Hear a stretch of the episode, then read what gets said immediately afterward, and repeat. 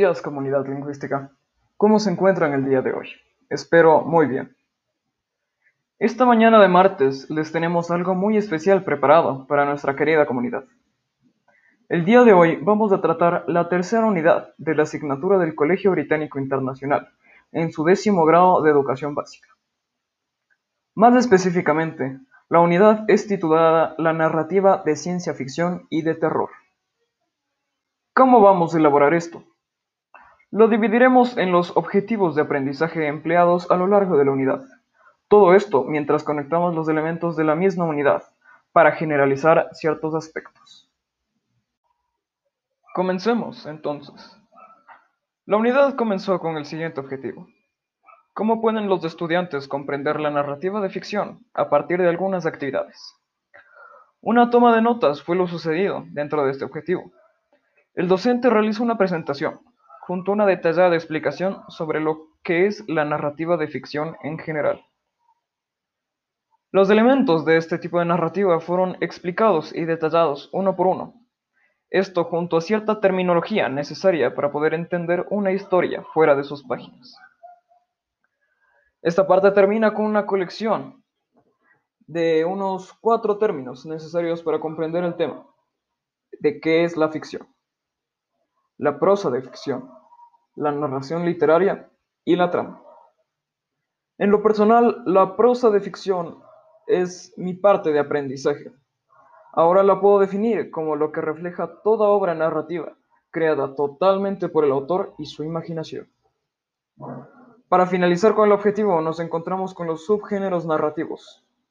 En prosa, el mito, la leyenda, el cuento y la novela. En este punto se hace presente el primer elemento de la unidad, el concepto clave. Para ser más específicos, conexiones. Pues este objetivo, donde se realizó una toma de notas, está directamente conectado con el siguiente objetivo, el cual es, ¿cómo pueden los estudiantes definir la narrativa de ficción a partir de algunas actividades? La infaltable definición, la prueba que un tema está comprendido, poder definirlo con claridad. Posteriormente, en este mismo objetivo, la clase se adentró mucho en el tema de la narrativa de ficción. Por ejemplo, definiendo qué es la ficción, o con ciertos términos que en lo personal ignoraba previamente. Sin embargo, ahora los puedo reconocer. La mímesis, la verosimilitud, la catarsis son estos elementos. Posteriormente profundizamos temas que aunque yo ya tenía conocimiento previo, ayudó a recordarlos. Estos son los elementos principales de la narración de ciencia ficción. El narrador, como la entidad creada por el autor para contar la historia. Los personajes, los elementos de la historia o trama a los que se les otorgó un pensamiento, una forma física y posiblemente una personalidad. En este punto hay que detenerse porque los personajes son categorizados de muchas maneras. Estas son según su interferencia o importancia en la historia, según el protagonismo que se atribuye. Puede ser según su caracterización o según su evolución y finalmente su imagen. Fuera de los personajes se vio de manera leve lo que es el tiempo y espacio, supongo que por ya tener esa información de eventos previos. Para finalizar el objetivo se realizó un organizador gráfico en la plataforma de Google, recopilando todos estos elementos ya mencionados. Podemos avanzar de objetivo y por ende de tema, comenzando la narrativa de terror con el objetivo de cómo pueden los estudiantes comprender la narrativa de terror a partir de algunas actividades. Como en el caso previo, las actividades comenzaron con una toma de notas, Debido al previo conocimiento adquirido, esta toma de notas se enfocó en elementos propios de la narrativa de terror. En ejemplo, el relato de terror busca como fin ocasionar en el lector sensaciones de miedo y angustia, o eh, que se pueden clasificar dentro de la narrativa corta o narrativa breve. Hay muchos elementos, obviamente. De forma rápida, estos son algunos su posible conexión con lo religioso, que se adapta al lugar en el que se cuenta la historia, una posible enseñanza, su desarrollo en el mundo en general, su versatilidad con el tiempo y más.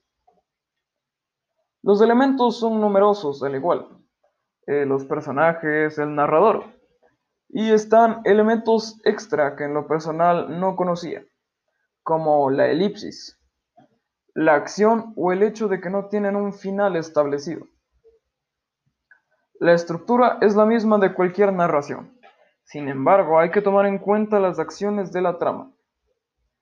Los personajes se pueden clasificar en los siguientes parámetros: convencionales, siniestros y monstruosos. Finalmente se encuentran los tipos. Con alegoría moral, cuentos con metáfora psicológica, cuentos de terror fantástico, cuentos de terror urbano.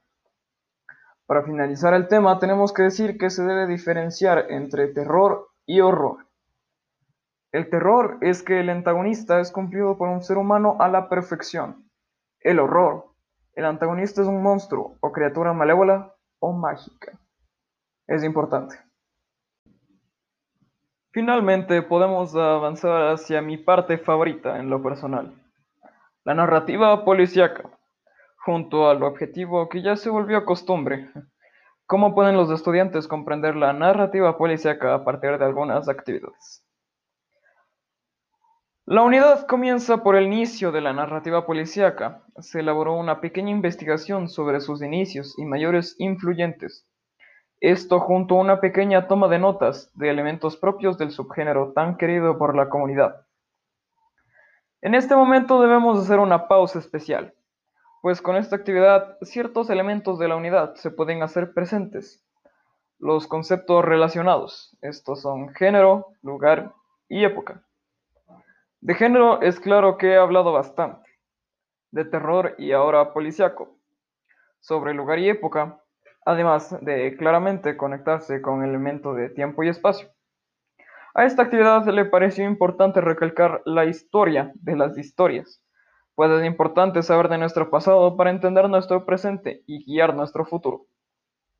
Al igual nos encontramos con una conexión hacia el contexto global, la orientación en el espacio y el tiempo, pues en esencia es lo mismo. Es importante conocer del pasado para entender el presente y saben el resto. Antes de pasar a lo interesante, hay que recalcar los elementos del subgénero. Pertenece al género narrativo y de ficción. Se basa en la observación, el análisis y la deducción para resolver un enigma, normalmente un crimen, y encontrar el autor del crimen y sus motivaciones. ¿Qué lo movió a hacerlo? Una característica es que el detective nunca fracasa. Siempre al final está la respuesta del crimen. Ahora sí, la parte interesante. Vamos de menor a mayor. La lectura de El gato negro. Una magnífica obra del señor Edgar Allan Poe. Aunque fue un libro ya leído, la sensación no perdió poder. Allan Poe es un maestro y no por nada es influyente en ambos géneros. Sobre la narrativa policial, es lo realmente interesante. Existieron dos actividades que permitieron entender al género en su totalidad, o mayoría en su defecto. Primero, el informe de lectura de la obra literaria titulada El sabueso de los Baskerville, una completa obra maestra en lo que opinión personal concierne. Gracias a este libro se nos permitió entender todos los elementos de forma de experiencia. Aunque la actividad era larga, diría que el libro lo valió. Y una actividad bastante peculiar, a mi parecer, la película. Género narrativo con un tono policíaco. Vaya película. Una vez más, el género fue entendido. Algo bueno debe finalizar con un broche de oro.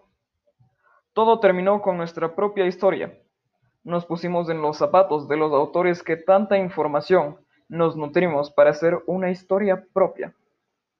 Lo único que se puede decir es que poder hacer esas obras es un talento, tal vez de nacimiento, o muy difícil de conseguir. Para terminar el episodio del día de hoy, hay que citar el único elemento faltante, el enunciado de indagación. Dice así. Los contextos históricos forman y alimentan géneros literarios. Lectores asiduos y meticulosos comprenden las conexiones entre distintos tipos de narrativa. Pues estoy totalmente de acuerdo. Es la definición y resumen perfecto de la unidad tratada el día de hoy. Todas nuestras habilidades fueron puestas a prueba para observar, analizar y concluir, justo como un detective. Agradecemos a toda la comunidad por estar con nosotros el día de hoy. Esperamos les haya gustado el episodio y nos vemos en una próxima ocasión. Gracias.